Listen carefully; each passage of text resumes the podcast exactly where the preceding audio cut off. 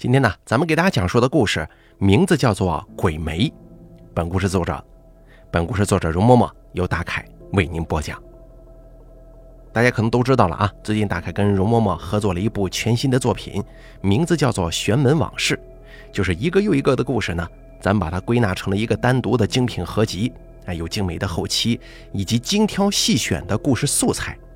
可以说制作是非常用心的。如果大家喜欢的话，可以点击平台内我的头像去听一听这个叫做《玄门往事》的专辑。里面截止目前为止呢，已经更新了十六部容嬷嬷的精挑细选的作品了。其中有断臂再生的死人，会算卦的老鼠，还有特殊血型的人。里面也会讲到蛊毒啊、蛊虫啊，以及风水的一些东西，简直就是特别精彩了。甚至还会讲到一些非常奇妙的植物或者说是树木。这可不是什么植物啊、树木成精了，而是说的是他们这些东西有某种特殊的功效，被人利用之后用来做了什么可怕的事情，相当之精彩。甚至你去百度都能查到相关的资料。这个正是容嬷嬷的故事，它的独有色彩。如果大家喜欢容嬷嬷这种非常真实的奇闻奇事的话，大家可以点我头像去关注一下我平台内部的这个叫做《玄门往事》的专辑。当然了，也希望大家能够踊跃留言以及点赞，或者说是分享一下，感谢诸位。接下来废话不多说，咱们来讲述一下今天这个叫做《鬼媒》的长篇故事。咱们今天要讲的这个故事呢，是发生在不久之前，从一个到家里来喝酒的老朋友那儿听来的。经常听我故事的朋友应该都知道，本家那里是经常会有老朋友去喝酒的，而这些人呢，有一大半。都是有一些官家背景，或者是曾经做过公职的。这些人当初在官场上多多少少都算是有头有脸的人物，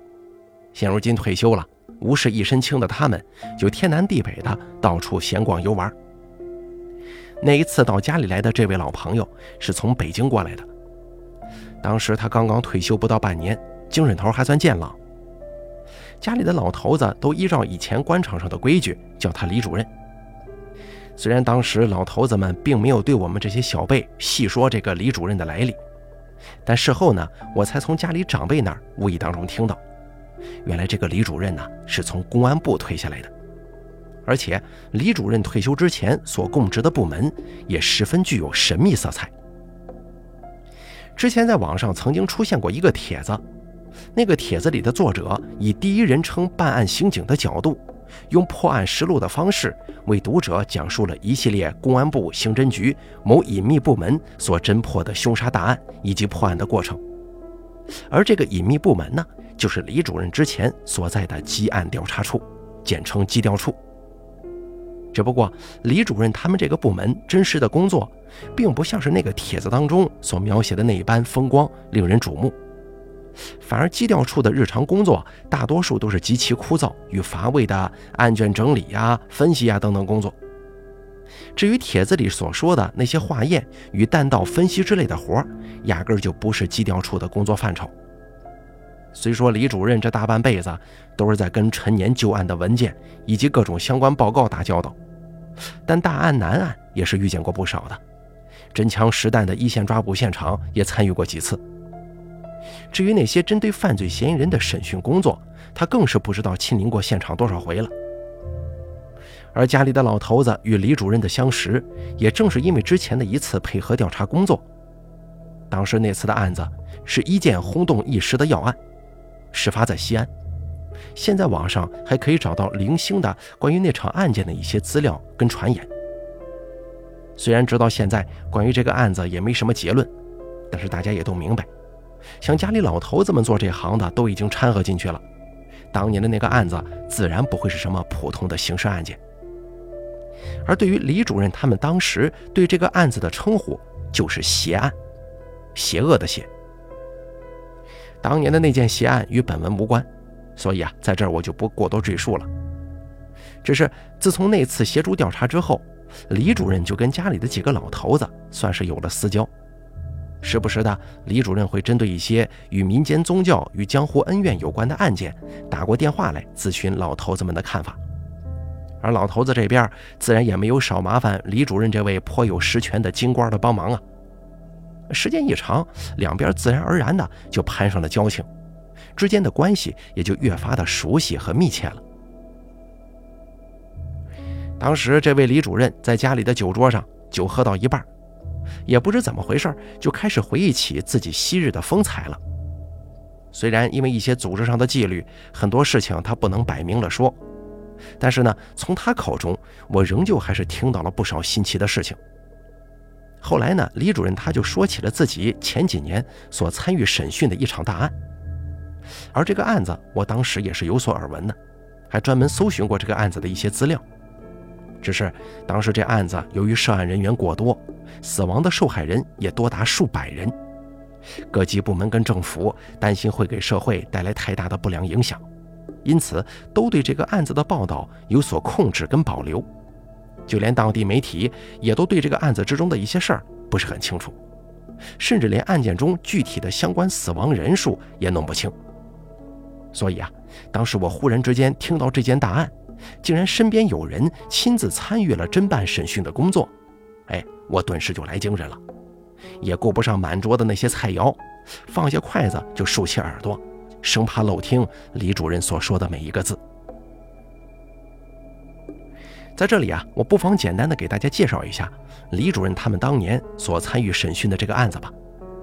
也许有很多听众朋友也在报纸和网络上看到过对这个大案的简单介绍，就是一个有数百人参与犯罪，并且跨越了几个省市的人口买卖案。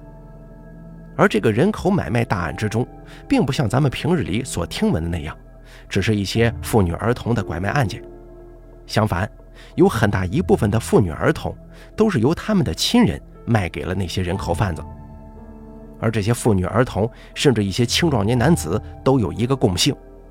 那就是这些人呢，基本上都是具有某些肢体与智力缺陷的残障人士。换句话来说吧，那些被自己亲人卖掉的可怜人，大多数都是残疾人。因为在我国，各种残疾人加起来所占的整体人口比例大约是百分之六左右，也就是说，在我国残疾人的总数量大概是八千余万人。如此庞大的残障人口数量，自然会引起这样那样的诸多社会问题。大家可能都明白，很多偏远地区穷困的家庭们，家中出现了残疾人之后，让这些原本就不富裕的家庭的正常生活造成了严重的影响与拖累。而这些影响与拖累，往往是咱们无法想象的。因此，长久以来，一些地区贩卖家中的残障人士几乎就成了公开的秘密。而这些残障人士被卖了之后的命运，自然也是极其悲惨的。运气好一些的，被送往各大城市去做专业的乞讨工具，被当地专业的乞讨团伙所控制。每日所讨来的金钱，除了极少一部分供给他们吃喝之外，大部分都是落进了那些乞讨团伙的头目手中，而年轻的女性呢，就成了卖淫团伙的赚钱工具，每日接客，再无出头之日。还有一部分四肢健全，但是智力上有些许问题的残疾人，则是被送去了一些私人矿场，也就是咱们所说的黑煤窑之类的地方。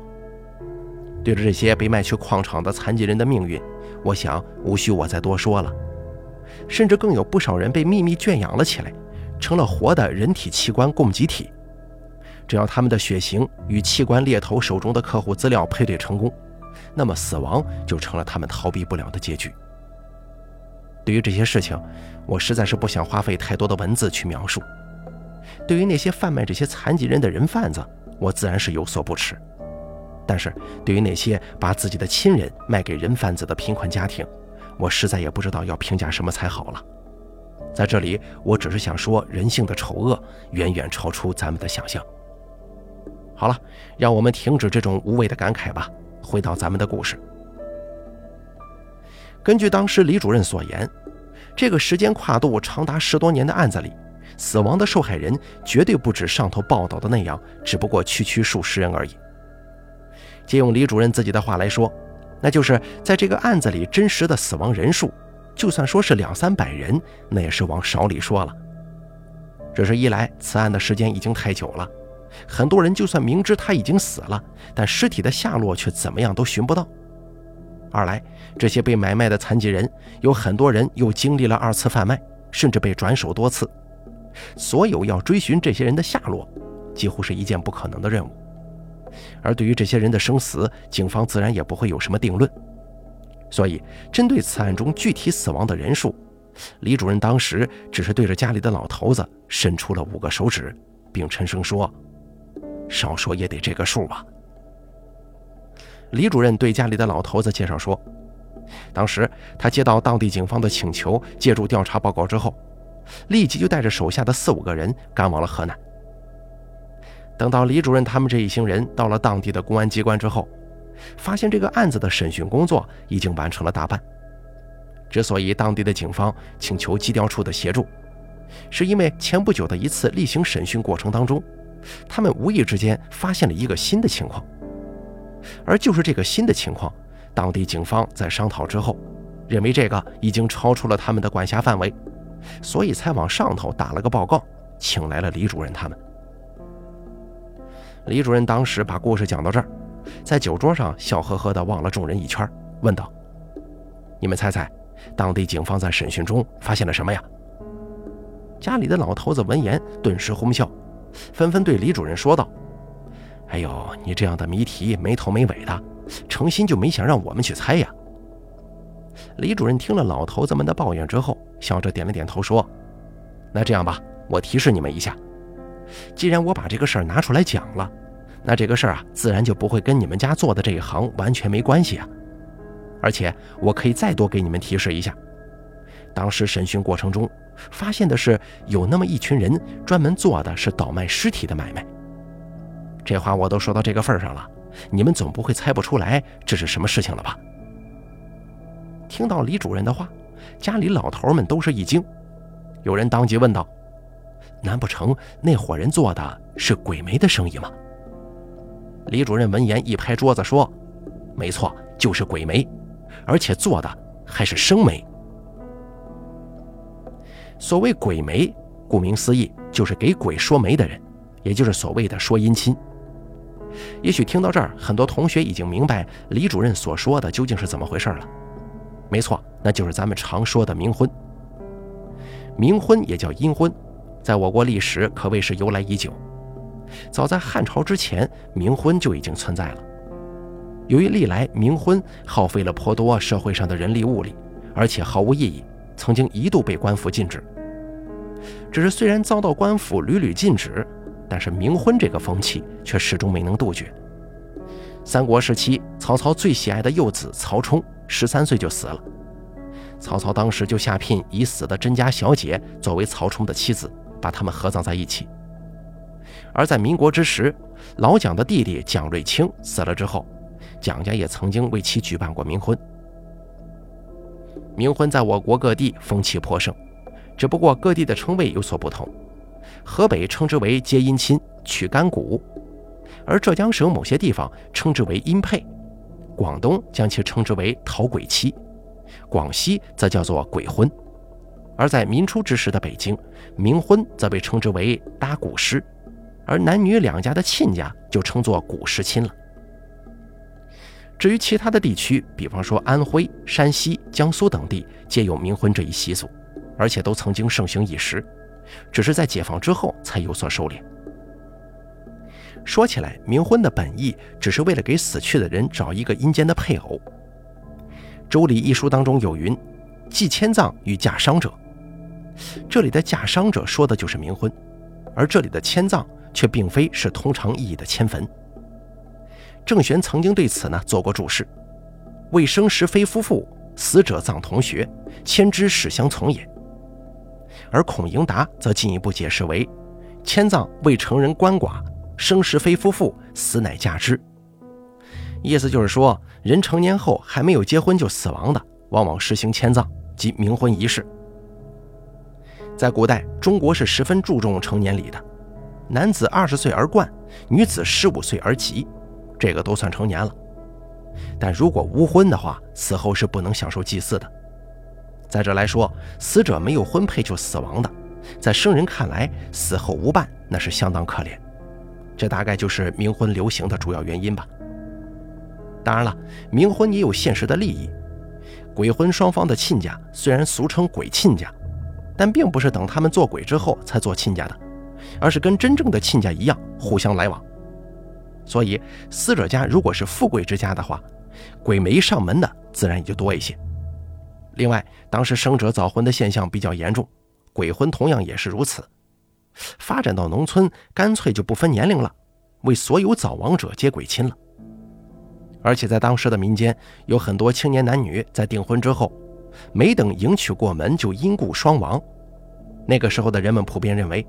如果不替这些男女完婚，他们的鬼魂就会作怪，使得家宅不安。因此，一定要为他们举行一个阴婚仪式，最后把他们葬在一起，成为夫妻，并骨合葬。也免得男女两家的坟营地里出现孤坟。而如果只有一方早亡，如果早亡的一方是女子，那还好说；但如果早亡的是男方，按照俗例，女子照样也得出嫁成亲。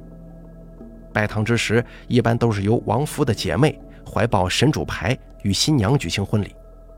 而新娘如果从此以后终身苦守空房，称之为上门守节、未婚守孝。历来官府是要对此行为进行嘉奖的。倘若有的女子不愿意上门守寡，另嫁男人，也会被认为是此女子的二次婚姻。民间称这样的女人为断线女子。这些女人婚后即使另嫁他人，逢年过节也是需要为她的前夫祭祀亡灵的。当然了，也有一些青年男女还没待订婚便已夭折的，家中父母老人往往出于疼爱思念儿女的心情。认为生前没能为他们择偶，死后也要为他们完婚，尽到做父母的责任。因此啊，这个行为就催生了鬼媒这个职业。说白了吧，鬼媒其实就是帮那些早亡而且没有婚约在身的去世男女介绍姻亲的人。其实呢，将一对原本毫无关系的男女合葬在一处，是否能够达到阴间相伴的目的，这个无人知晓。只是你要明白。绝大多数的冥婚都是出于人的感情寄托所致，而且旧时候人们普遍相信所谓坟地风水，以为祖坟之地如果出现一座孤坟的话，那它势必会影响家宅后代的昌盛。而在说鬼媒这个行里，除了在死人之间牵线做媒的人之外，还有一类人是给活人与死人之间牵线说媒的，而这类人呢，就是咱们前文所说的生媒了。家里的老头子听到李主任说到了生媒，自然心里明白，这些人不会像旧时候那样去寻找一些心甘情愿为亡者守节，待自己死后再与亡夫合葬一处的那些良家女子。估计呢，就是跟那些器官买卖者一样，弄一大群不同年龄与性别的人圈养起来，根据买家的需要找出合适的冥婚人选，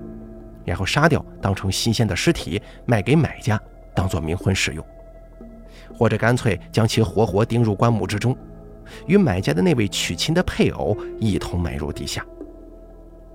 虽说这件事情乍一听起来有些匪夷所思，过于残忍，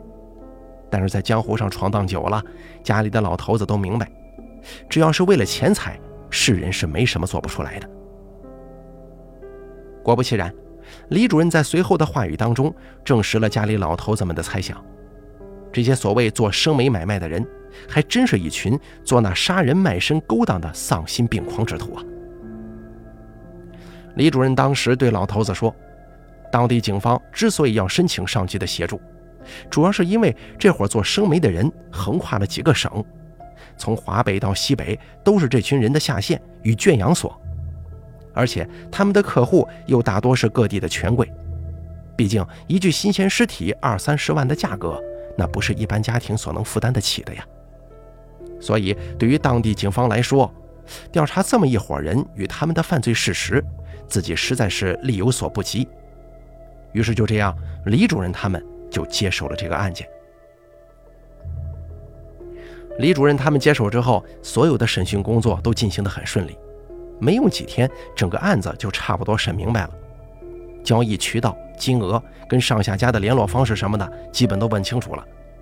所欠缺的信息，只是一些案件相关的细节与买尸人的具体情况。而就在这个时候，李主任他们在审讯过程中发现了一件十分蹊跷的事情，那就是这群做鬼媒的人之中，之前有一个专司做技术工作的鬼媒人，可是，在不久之前，他忽然就洗手不做了。所以，这群鬼媒最近一直也没有开张，一直在找一个合适的替代人选。可是，这人还没找到呢，卖给他们这些残疾人的上家就案发被抓了，结果连累着他们这群人也一同被抓。李主任当时说出这么一番话，也许被外行人听了还会搞不明白他这些话的具体含义。可是家里的老头子们听到李主任的这些话，却全都反应了过来，他是在暗指什么？因为鬼媒这个行当啊，与冥婚这件事物一样，早在汉朝之前就已经存在了。说起来，也是一门世代流传了几千年的特殊职业。所以，这个行当里头自然也有着他自己那一套不能轻易示人的规矩和隐秘。你想想也知道啊，中国古时候就连泥瓦匠、木匠之类的都有他们自己的一些独特法门与行规忌讳，那就更不用说这种为鬼说媒的行业了。可是李主任他们所审讯的这群鬼媒，虽然他们对外全部声称自己是做这一行的。可是他们之中啊，大多数人只是负责一些圈养、运输、处理尸体的工作，真正能去墓地圆坟、焚香烧纸、做媒牵线的，却只有一个人。这个人正是前几天宣布金盆洗手、退出团伙的那个人。而这个人呢，这群做鬼媒的都管他叫贺老五。据这群鬼媒人说，这个贺老五本名叫什么，他们不清楚。只是听说他们家祖辈就是帮人说姻亲的，本身也懂一些道法，所以这冥婚之类的事情也算是他的家学了。对于贺老五，在这个卖阴尸做阴媒的团伙里，没有一个人是不服他的。一来，贺老五毕竟是这个团伙里唯一做技术活的，那些圆坟的活换了别人还真撑不起来。别说冥婚的流程了，光是做法事的时候，胆子小的。吓都会被吓死，因为这种鬼婚基本都是在夜里举行。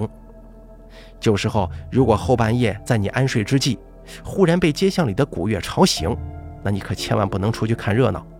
因为那十之八九就是娶姻亲的队伍。一般这种迎亲队伍都是由两方的亲属组成，外人很少，人数也不会太多。众人都是抬着一顶纸轿穿街过巷，由单鼓、单号、单唢呐吹奏牵引。如果被外人撞见了，吉不吉利的咱们暂且不说，光是这晦气就得去庙里多烧几炷香才能散干净，不然指不定就会沾染上什么不干不净的东西。而且等阴亲的队伍到了坟场，当他们把棺木放下，埋好了土之后，鬼媒这里在做法事之时，生人是一律不能靠近原坟现场的，全都要在百米之外静候这边鬼媒的指令。而在鬼媒做法事的时候，会点上两支白色的蜡烛，与三长两短五根香。只有他们这边在看见了鬼媒那里两根蜡烛熄灭了，一群人才可以转身离去，中途谁都不能停下，更不可以回头张望。也就是说，在整个冥婚圆坟的过程当中，基本上都是鬼媒一个人在坟子跟前忙活，旁的人最近也都是在百米之外。你想啊。这深更半夜的，孤身一人，在坟地里对着两个死人念念有词的，你说要不是有几分胆量，谁能做这种活呀？第二就是贺老五这个人，虽然跟旁人没有太多的交流，也不怎么喜欢说话，但他身上却好像真的有几分本事，并非是那种江湖骗子。因为好几次这个团伙里或者圈养的残疾人生了病。全都是贺老五随手画了几张符，烧掉混在水中，让他们喝了。这些人喝了贺老五的符水之后，隔天病就痊愈了，从来不用再去医院什么的。所以有人私下里议论过，说是凭借着贺老五的这份能耐，完全可以在自家设个香堂，卖卖符，骗骗信徒的钱呢。也不知道为什么非得跟着他们这群人做这种缺德买卖。可私下里说归说。没有人敢当着贺老五的面去问这些话，估计想来是贺老五这种人神神秘秘的，又顶着一个大仙儿的名头，众人也都不知道他的深浅，所以自然也就没有人敢跟他太过随便。李主任他们在接到这个消息之后，立刻就断定这个贺老五应该就是这群杀人卖尸团伙的头目之一。虽然基本上买卖联络什么，贺老五一律不管，但这个现场圆坟做法啥的，他可是从来没缺席过。怎么说，贺老五也是团伙之中唯一一个懂技术的。就算之前他说要金盆洗手，但法律又不是江湖，怎么可以容许他说走就走呢？而且为什么他会毫无征兆地退出这个团伙？难不成是警方这边有人走漏了风声吗？可是李主任这边一算时间，却发现整个事情没那么简单。因为在这个贺老五退出的时候，这案子还没有被警方发现，这群鬼魅的上线也全都正处在被审讯的状态之中，压根就没有人把他们给供出来。所以如此来看，就连李主任都要怀疑这个贺老五是不是真的有什么异能，竟然能够做到未卜先知啊！这个时候，其他审讯组也传过来一个刚刚审问出来的信息，说是那群做鬼媒的人，每次到现场做活都是两个人一起行动。何老五最后那次陪同他去圆坟的鬼媒，恰好就是他们所审讯的那个人。根据那个人的交代，上一次他们做活是在河南许昌的一个乡下，事主家是一个在当地开窑厂的，给的钱很多。娶亲的正是这家的小儿子。小儿子是因为出车祸而死，死的时候才十七。当时他们为这家人选的新娘是一个刚刚二十岁的姑娘，长得也很漂亮，就是智力上有一点点缺陷。在其他人的说和之下，很快这家人就接受了这门亲事，还预先支付了定金。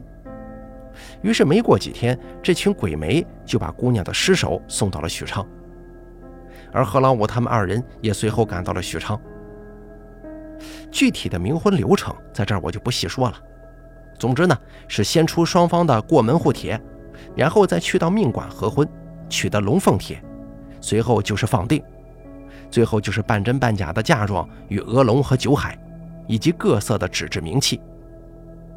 而这次陪同贺老五前去做活的那个人，对审讯他的警察说。一开始所有的事情都很顺利，纸轿什么的也都能完完整整的送去了墓地。一群人在双方的棺材埋入土中之后就转身离去了，只留下了贺老五一个人。没过多久，依照往常的经验，那个人约摸着贺老五应该吹灭蜡烛赶到他们这边了。可是左等右等，却不见贺老五弄灭那个蜡烛，反而借着月光，那个人还发现。贺老五似乎在坟前上蹿下跳的，好像是有什么情况发生啊！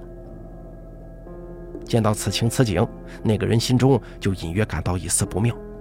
心想：贺老五那边是不是遇见什么麻烦了呀？可是他却不知道自己是不是应该上前帮忙呢，